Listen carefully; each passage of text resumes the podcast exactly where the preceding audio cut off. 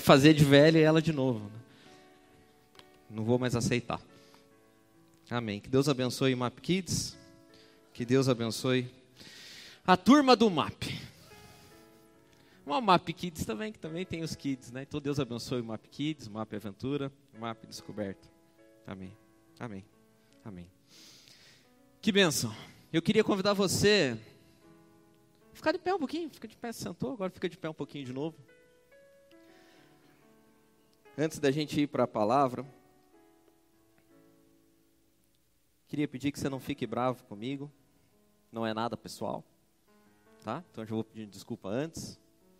Hoje eu prego muito mais para mim do que para vocês. Sabe que tem coisas que e tem vezes em que a gente fala para a igreja coisas que a igreja precisa ouvir. E existem vezes em que a gente fala para a gente mesmo coisas que nós precisamos ouvir. Não é assim, não? E hoje essa ministração é muito mais coisas que eu preciso ouvir. Talvez você fale, pô, precisava ouvir isso aí também. Mas é muito coisas que eu preciso ouvir e que eu preciso descobrir a meu respeito. Por isso eu queria convidar você a fazer uma oração. E que nessa oração você peça que os teus ouvidos estejam abertos. E mais do que isso, que os seus preconceitos estejam tirados. Que você não esteja iludido. Grave essa palavra, iludido. Que hoje você perceba que Deus tem para falar para você na lata. Tá bom? Pai, obrigado, Senhor, por essa manhã maravilhosa que o Senhor nos deu. Obrigado, Deus, porque sabemos que em tudo o Senhor tem um propósito, em tudo, Deus, o Senhor tem uma direção. E nós sabemos que não há nada, Deus, que possa nos separar do seu amor. Não há o medo, não há altura, não há profundidade. Conforme diz a tua palavra, Deus, nem o pecado nos, não pode nos separar do Senhor. Por isso nós te pedimos que os nossos ouvidos estejam abertos, Deus, nessa manhã para ouvir aquilo que o Senhor tem para nos falar. Que a nossa mente, Deus, esteja livre de preconceitos e de ideias formadas, para que a gente perceba que o Senhor está nos levando a um nível mais profundo de intimidade com o Senhor, ó Deus, e que precisamos dar mais um passo. Que o Teu Espírito Santo nos ajude, Deus, a entender as verdades do Teu Evangelho, e que seja assim para a glória do Teu Filho Jesus. Amém. Amém. Sente-se e abra ou acesse a tua Bíblia em Lucas capítulo 22 e versículo 31. Lucas 22, 31. Abra, acesse e deixa aí, porque antes eu queria te contar uma história a respeito de ilusão. Uma das piores coisas que, que podem acontecer com a gente é a gente estar tá iludido. Já teve iludido alguma vez? Ilusão acontece de várias formas. Às vezes você está iludido com outras pessoas. Quase sempre você se decepciona com elas. Você fala assim: Nossa, não achei que você era assim. Você me iludiu. Às vezes você se ilude com situações que você acha que vai ser uma coisa e é uma coisa totalmente diferente. Agora, o pior tipo de ilusão é aquela que você se ilude a respeito de você mesmo. Tem um memezinho do Marinho, jogador de futebol, já viram não? O Marinho é aquele cara que saiu de campo todo animado. E o cara falou: "E aí, Marinho, como é que vai ser? Não, no próximo jogo agora nós vamos detonar e tal". E o cara fala assim: "Marinho, mas você tomou o cartão amarelo? Você está fora do próximo jogo". Ele fala: "É mesmo? Não sabia não". Está iludido, projetando coisas que não se realizariam. E nós homens, é, esses seres assim, iluminados, de coração singelo e de expectativas ajustadas, sabemos exatamente o que é estar iludido. Porque há um tempo atrás eu vi uma pesquisa que eu falei, cara, isso aí é uma realidade. Juntaram um grupo de homens e mulheres. Por que está saindo eco assim, Edmar? Pelo menos aqui está um eco enorme juntaram um grupo de homens e mulheres casados, mas separados, assim, homens de um lado, mulheres do outro. Perguntaram para os caras assim: Você considera o teu casamento satisfatório?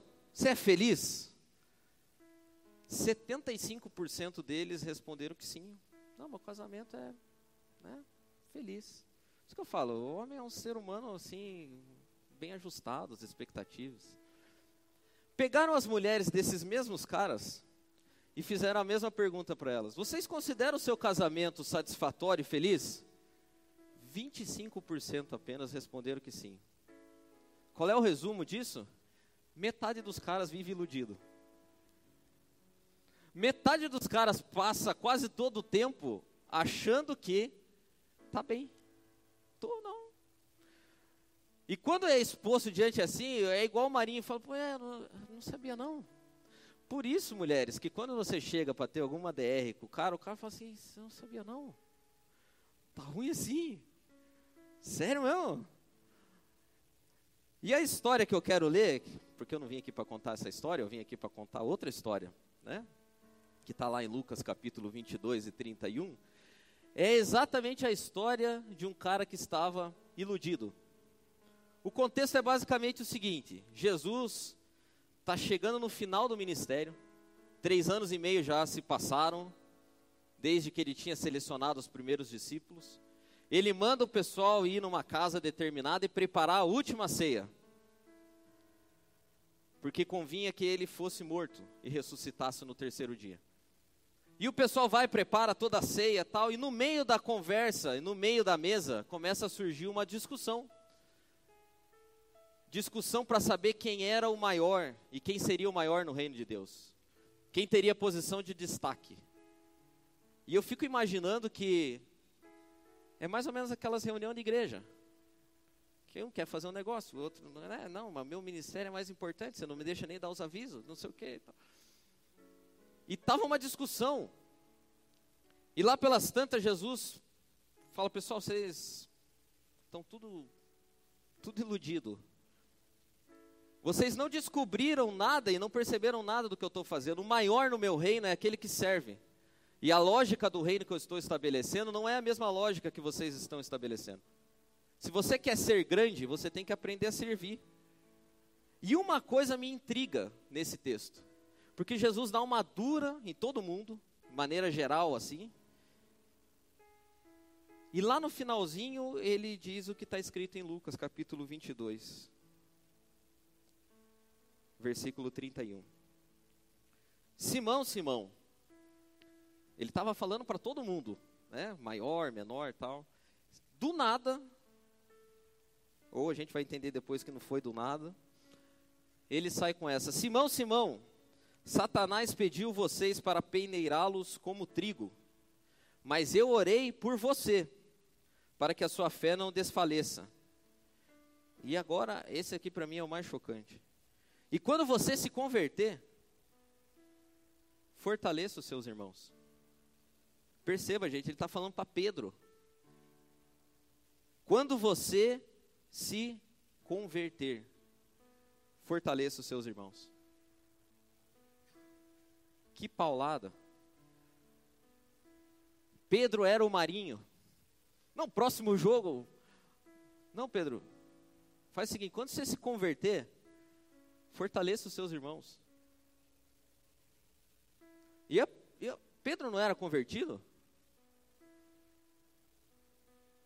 E sabe que eu acho que Pedro deve ter saído dessa reunião atordoado. Porque Pedro vinha numa crescente, vamos, vamos falar a verdade. Pedro, Pedro ia ser o cara mais proeminente. Pedro era o cara que tinha estado no Monte da Transfiguração. Que falou: Vamos fazer umas tendas aqui, fica, fica você, fica. A gente faz aqui, ficamos tudo junto. Pedro foi o cara que teve a ousadia de andar sobre as águas. Pedro foi o cara que descobriu e ouviu da boca do próprio Jesus que ele tinha tido uma revelação que nenhum outro ser humano ainda tinha tido. E que essa revelação tinha sido dada pelo próprio Espírito Santo. Quando ele disse que Jesus era o filho do Deus vivo e que sobre essa revelação toda a igreja seria instituída. Sobre esse conceito toda a igreja seria estabelecida. Pedro vinha igual eu e você. Pedro já era um crente experiente. Pedro já era o cara que dava conselhos. Eu acho que Pedro era aquele cara que quando iam tomar uma decisão, perguntavam para ele o que, que ele achava, e daí ele já ficava, né? Não, pois é, veja bem, acho que a gente deveria ir por esse caminho. Se bem que ele não era tão moderado assim, né? Acho que Pedro era do jeitão mais. E aí, Pedro, o que, que você acha? É que vocês não estão percebendo, vocês são meio lento mesmo. Eu vou explicar para vocês o que está acontecendo. Acho que Pedro era mais ou menos assim. Mas Pedro era um cara que tinha influência. E lá na última ceia, Jesus decide olhar para Pedro e. Pedro, o dia que você se converter, Jesus também devia estar tá cheio já. O dia que você se converter, você fortaleça os seus irmãos, Pedro. Eu lendo esse texto, eu percebo que o que Jesus estava dizendo para Pedro é o seguinte: fala, cara, você não entendeu absolutamente nada. Então baixa a tua bola. Em vez de você ficar disputando aqui quem que vai ser o chefe, vá se converter. E eu confesso para vocês que eu me senti pedrão esses dias aí. Porque a gente confunde uma coisa extremamente simples, mas que quase ninguém percebe. Ter uma vida religiosa não significa a mesma coisa que ser convertido. Sentar nesses bancos aqui, que nem eu e você fazemos domingo após domingo, ouvir pregação, só cantar música gospel, não é a mesma coisa que ser convertido. Não é a mesma coisa. Mudar a nossa agenda não significa a mesma coisa que ser convertido a Jesus. O que Pedro descobriu nesse dia é que durante três anos e meio ele teve uma vida super intensa, de uma aparente entrega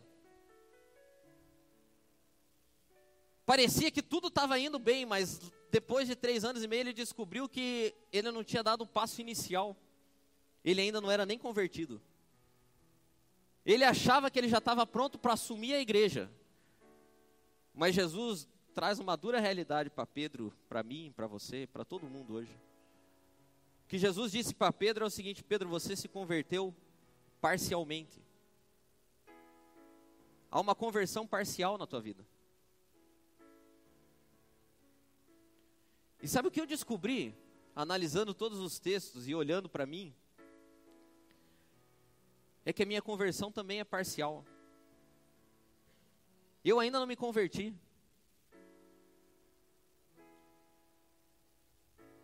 Muito do que eu faço ainda é fruto de uma vida religiosa. Mas não é fruto de um coração convertido. E uma pergunta fica: afinal de contas, o que é de fato ser convertido? O que é se converter de uma maneira total?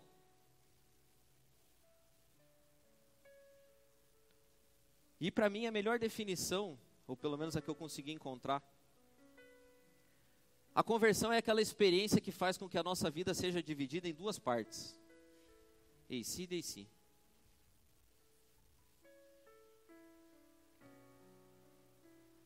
É a experiência do antes da conversão e a experiência do depois da conversão. É aquela, aquela sensação de que eu era uma pessoa e agora eu sou outra pessoa.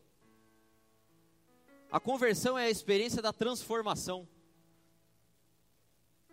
Sabe o que acontece com a lagarta? Que vira borboleta? É mais ou menos isso. É trocar a essência, é trocar o conteúdo, é trocar o coração, é trocar a alma. E analisando e olhando para a Bíblia, eu percebi um exemplo muito forte de conversão na vida de Paulo. Paulo era um cara que num dia estava caminhando para Damasco para matar cristãos. E no outro dia ele estava cego ouvindo o Espírito Santo. Era um cara que num dia tinha toda uma agenda, todo um, um ideal e um propósito de vida. E no outro dia dependia de um Ananias para vir dizer para ele o que ele tinha que fazer. E a conversão é isso que faz com que todos os meus conceitos, as minhas ideias, os meus desejos e as minhas vontades sejam modificadas. E aí você pensa assim: é Deus que faz isso? De fato é. Porque se Deus não acender uma luz, ninguém enxerga nada. Mas chega um dia na minha e na tua vida que a gente precisa tomar uma atitude consciente e decidir se converter a Cristo. Decidir parar de viver uma vida de conversão parcial e começar a entregar a Deus uma vida completa. Chega um momento na nossa vida em que nós precisamos nos converter de forma completa. Deus tem paciência, Deus é longânimo, mas chega um dia em que a nossa conversão será cobrada. Olha o que diz Joel, capítulo 2, versículo 12. Ainda assim, agora mesmo diz o Senhor: convertei-vos a mim, todo o vosso coração. Convertei-vos a mim todo o vosso coração. E quando eu olhei para a vida de Pedro, olhei para a minha vida, olhei para essas coisas todas, a pergunta que eu queria fazer para mim e que eu faço para você também é: será que você é convertido de fato ou você simpatiza com o Evangelho?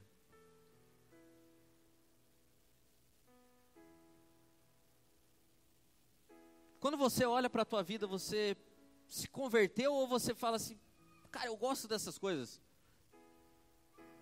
Eu gosto desse, desse pessoal. Eu gosto de ir no culto domingo. Eu gosto de cantar essas músicas. Eu acho bonita essas verdades. Eu acho que o mundo seria um mundo muito diferente se o evangelho tivesse presente na vida de todas as pessoas. Eu acho essa mensagem maravilhosa. Mas no fundo a pergunta não é o que, que você acha da mensagem. A pergunta que eu faço é: a mensagem mudou quem você é? A mensagem modificou a tua vida? Você se converteu absolutamente e restritamente depois da mensagem?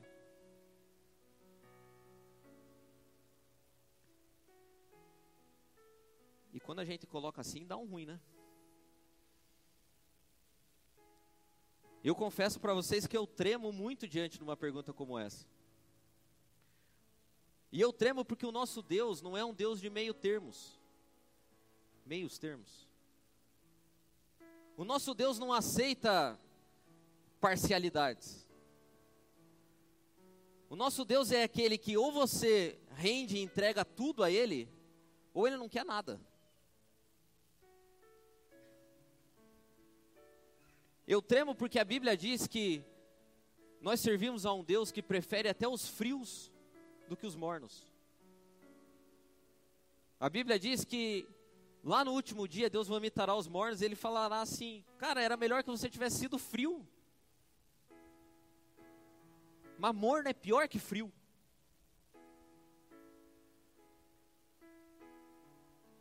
Eu tremo porque a gente serve um Deus que quando um jovem se aproxima dele, começa a falar todas as coisas que tem feito. E a Bíblia diz que esse mesmo Jesus viu graça naquele cara. E viu que ele fazia tudo aquilo mesmo. E Jesus disse: só te falta uma coisa, uma única coisa. Tudo você já tem, só te falta uma coisa. Só falta uma conversão na tua vida, só tem um pouquinho que ainda precisa ser convertido.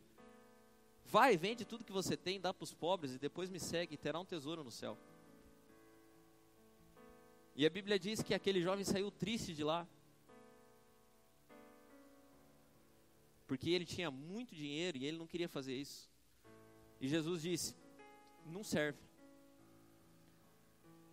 Mas está fazendo tudo, só falta um pouquinho. Pois é. É por isso que eu, que eu fico assustado com isso. Porque uma área que precise ser convertida inviabiliza todas as outras.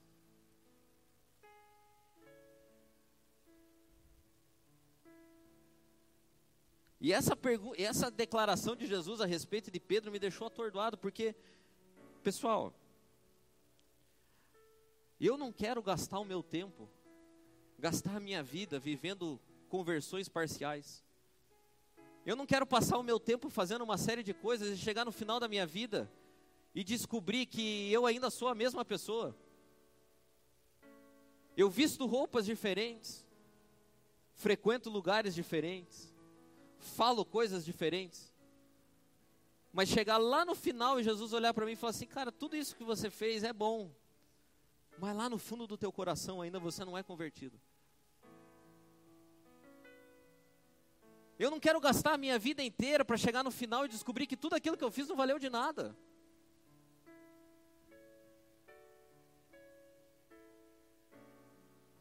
Eu, quando olho para a minha vida, eu, eu percebo que eu amo a Deus de todo o meu coração. Mas o que eu desejo é que a minha vida tenha uma linha dividindo ela muito claramente. Existia essa pessoa, e agora existe essa outra pessoa. E vamos falar a verdade, é difícil de admitir. Mas no fundo o que a gente faz é que a gente vai acomodando as coisas. A gente acomoda a nossa agenda. A gente acomoda quem a gente é. A gente vai rendendo a nossa vida em partes para Deus, em pedacinhos. Mas a gente sempre guarda um pouco. A gente sempre guarda aquele pouquinho que é de estimação. E a gente olha e a gente faz uma série de coisas que agradam a Deus. Mas tem algumas áreas ainda que a gente não transformou, não converteu, e o pior de tudo é que a gente não deseja que elas se convertam. Porque o que eu estou falando aqui não é de experiência absoluta e concretizada, é de tentativa. Eu não estou falando de gente que tem tudo consolidado já, mas pelo menos gente que tenta e se esforça. O problema é que nós acomodamos coisas e mantemos outras sobre o nosso domínio. E eu fiz uma lista baseado na experiência de Pedro. Tem coisas aqui que são da experiência de Pedro. Tem coisas aqui que são da minha experiência. E tem coisas aqui que são da minha e da de Pedro. De como nós vamos convertendo a nossa vida parcialmente e vamos retendo e segurando algumas sobre o nosso domínio. E a coisa que revela de forma mais clara e limpa que você se converteu parcialmente é quando você faz questão, questão de reafirmar a todo momento que esse é teu jeito mesmo.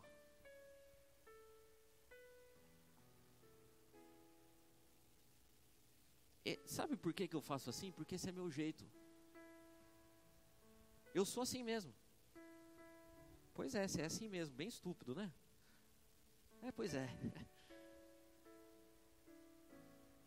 Como diz, Jesus disse que você precisava ser sal da terra, mas não precisava ser sal grosso, né? Podia ser só. Podia ser o salzinho fino, normal, do Himalaia, aquele rosinha. Não precisava ser o grosso.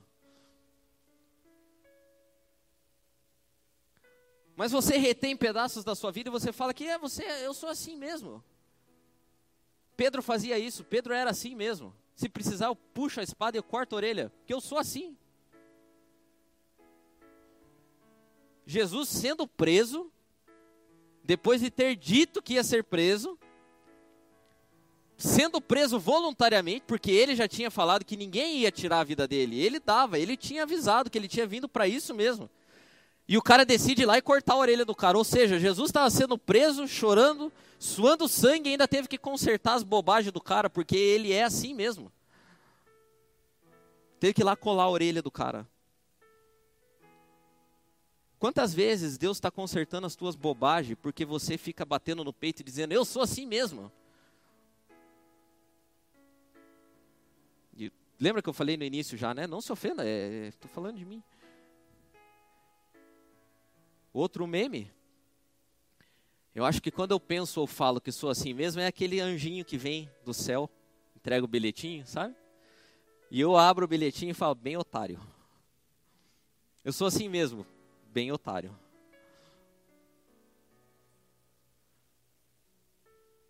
Jesus chamou você assim mesmo, mas você não é para você ficar assim mesmo.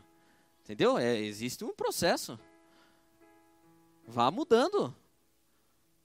Vá melhorandinho. Toda vez que você usar o argumento para as coisas que você faz dizendo que você é assim mesmo, primeiro pense, pode ser que seja, Deus não muda a essência das pessoas, mas tem vezes que você é assim mesmo e precisaria mudar. Não corte a orelha de ninguém. Pare de distribuir patada. Segunda coisa do Pedro, esse é do Pedro. Você percebe que a tua conversão é parcial quando você até acredita nas coisas de Deus, você vive as coisas de Deus e você deseja as coisas de Deus, mas no final das contas você confia mesmo naquilo que você faz. Sabe, é aquele negócio que você ora um pouco só para desencargo de consciência? Eu sou um pouco assim também, cara. Eu peço as coisas para Deus e oro a Deus dizendo que eu entrego as coisas para Ele, mas lá no fundo mesmo, eu, ele, todo mundo sabe que não é bem verdade. Tanto, quer ver um teste perfeito para isso? Quando você diz que, que você deseja que a vontade de Deus seja feita, você faz sugestões depois a respeito da vontade de Deus, qual que seria a melhorzinha assim? Deus, faça a tua vontade na minha vida, abra essa porta, que seja assim. Quando a gente fala assim, a gente ri porque parece louco, parece estúpido, né? Ninguém em sã consciência faz isso. Eu faço todo dia. O que, que eu estou dizendo? Ah, eu converto um pouquinho, tá? Eu converto um pouquinho porque eu peço, mas Deus, vamos combinar aqui entre nós? Faz assim, né? Seria tão melhor. Isso é confiar em si mesmo, isso não é render-se à vontade de Deus, isso é segurar um pouco. Porque vontade de Deus é um negócio muito subjetivo. Você sabe qual é que é a vontade de Deus?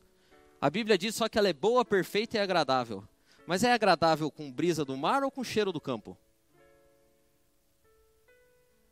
É boa assim, tipo quirera ou é com quirera com salsinha? Que eu não gosto de. Tem gente que acha bom, mas eu não. Eu gosto sem salsinha. É boa, mas é boa, é quão boa assim? É perfeita, mas qual tipo de perfeição?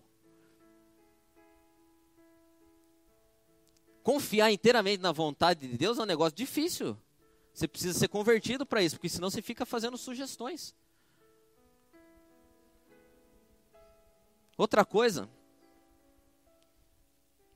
essa não é do Pedro, esse é só meu.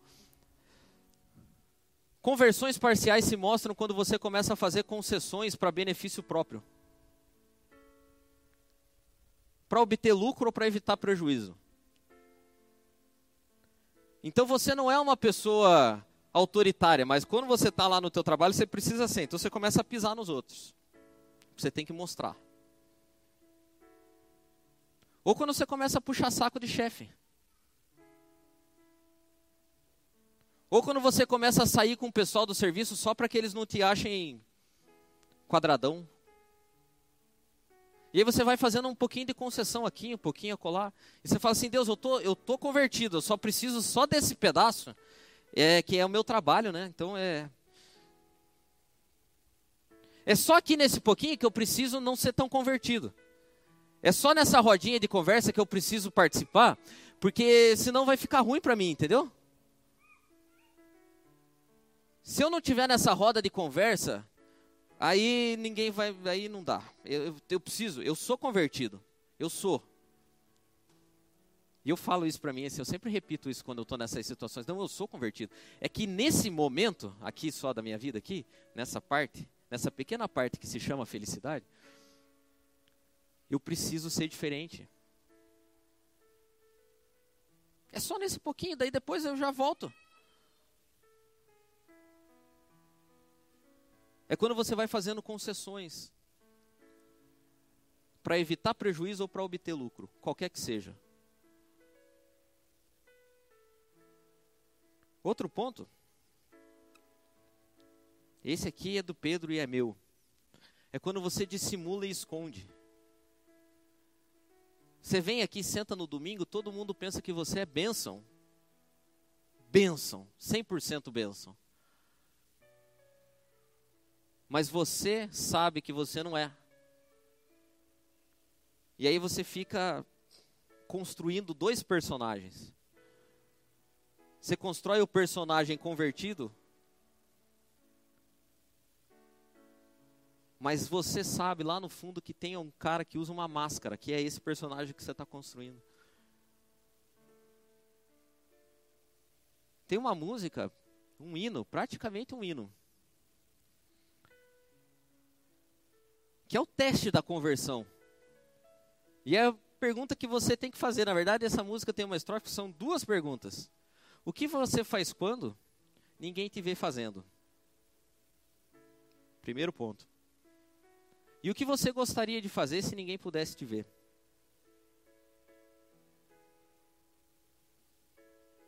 Porque a gente vai dissimulando e vai escondendo, a gente tem cara, pinta, jeito de convertido. A gente fala como convertido, usa roupas de convertido. Mas o que se revela é que no fundo a gente é meio simpatizante.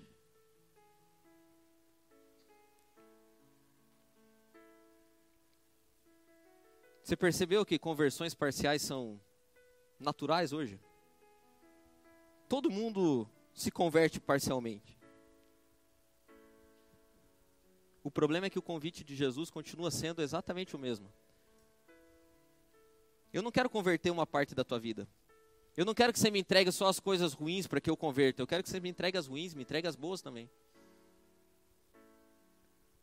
Eu tenho uma proposta para fazer para você. Ou é tudo, ou não me dê nada. Ou você me dá todos os dias da semana, ou guarde o domingo para dormir. Ou você me dá a tua vida profissional, a tua vida relacional, a tua vida conjugal, a tua vida eclesiástica, ou não me dê nada.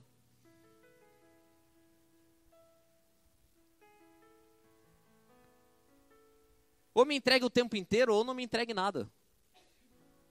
É bem simples. É bem simples porque aquele que tenta encontrar a vida perde. E aquele que perde a sua vida por amor de mim encontra. É assim.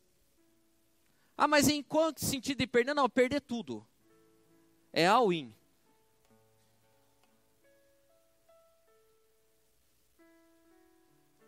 O exemplo de Pedro mostra para mim e para você que não tem meio termo com Jesus.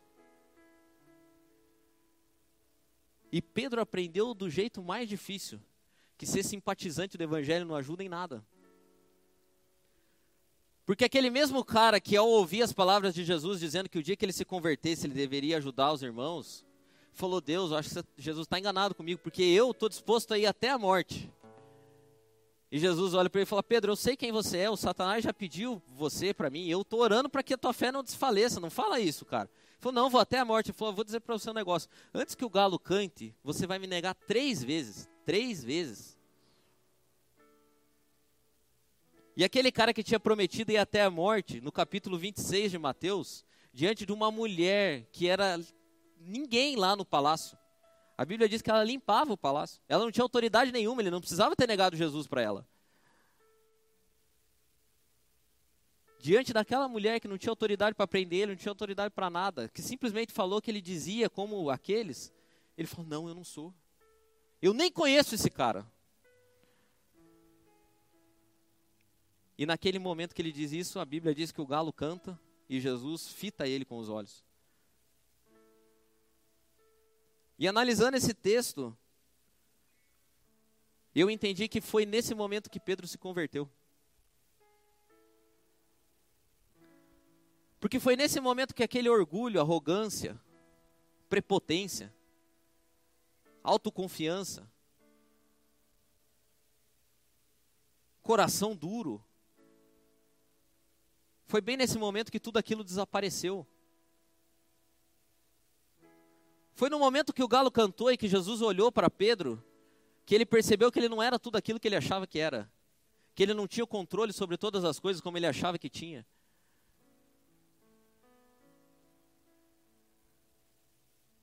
Foi naquele momento que ele percebeu que não tem como ser simpatizante. Ou você entrega tudo, cara, ou vá para casa.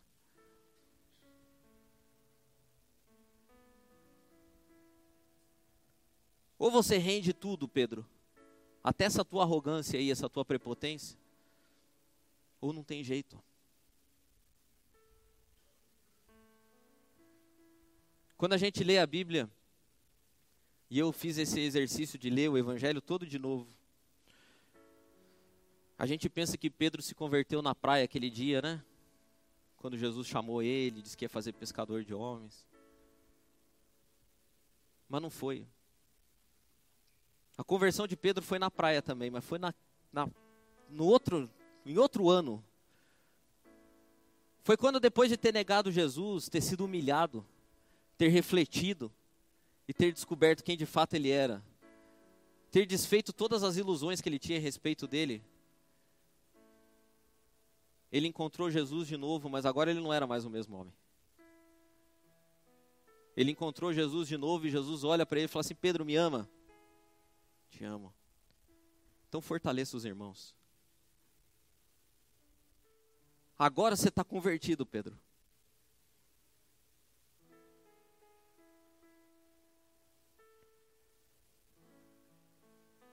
Agora acabou a arrogância, acabou a prepotência,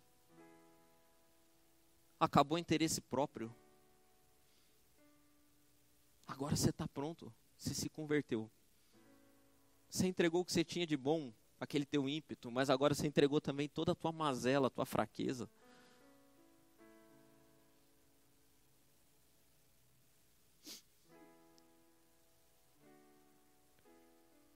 E eu confesso para você que se eu tivesse diante daquela mesa com Jesus, ele olharia para mim e falaria: Tico, quando você se converter, fortaleça os irmãos. Porque tem tanta coisa na minha vida que ainda precisa ser convertida. E hoje,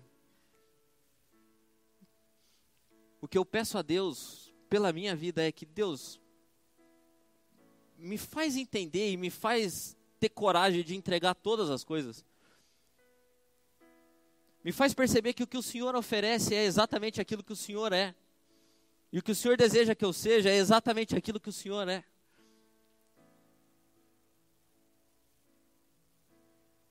Tem uma música que eu gosto muito, e o André vai cantar. Ela para mim é uma oração. Nessa música, ele pede que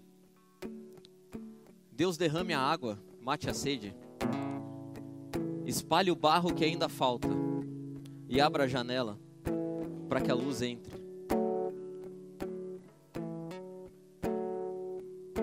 Se eu fosse sugerir para você uma oração hoje, a minha sugestão seria: peça para que Deus converta o teu coração. Não uma parte, não essa área que você acha que é ruim, mas peça para que Deus converta o teu coração inteiro. Espalhe o barro que ainda falte aí. Como que numa casa empoeirada e escura que ele chega e abre as janelas. Que a tua oração seja uma oração não do personagem que você construiu para Deus, mas que seja a oração do teu eu verdadeiro, que precisa de redenção. Para que no final da vida a gente chegue e descubra que tudo valeu a pena. Eu termino lendo um texto do C.S. Lewis.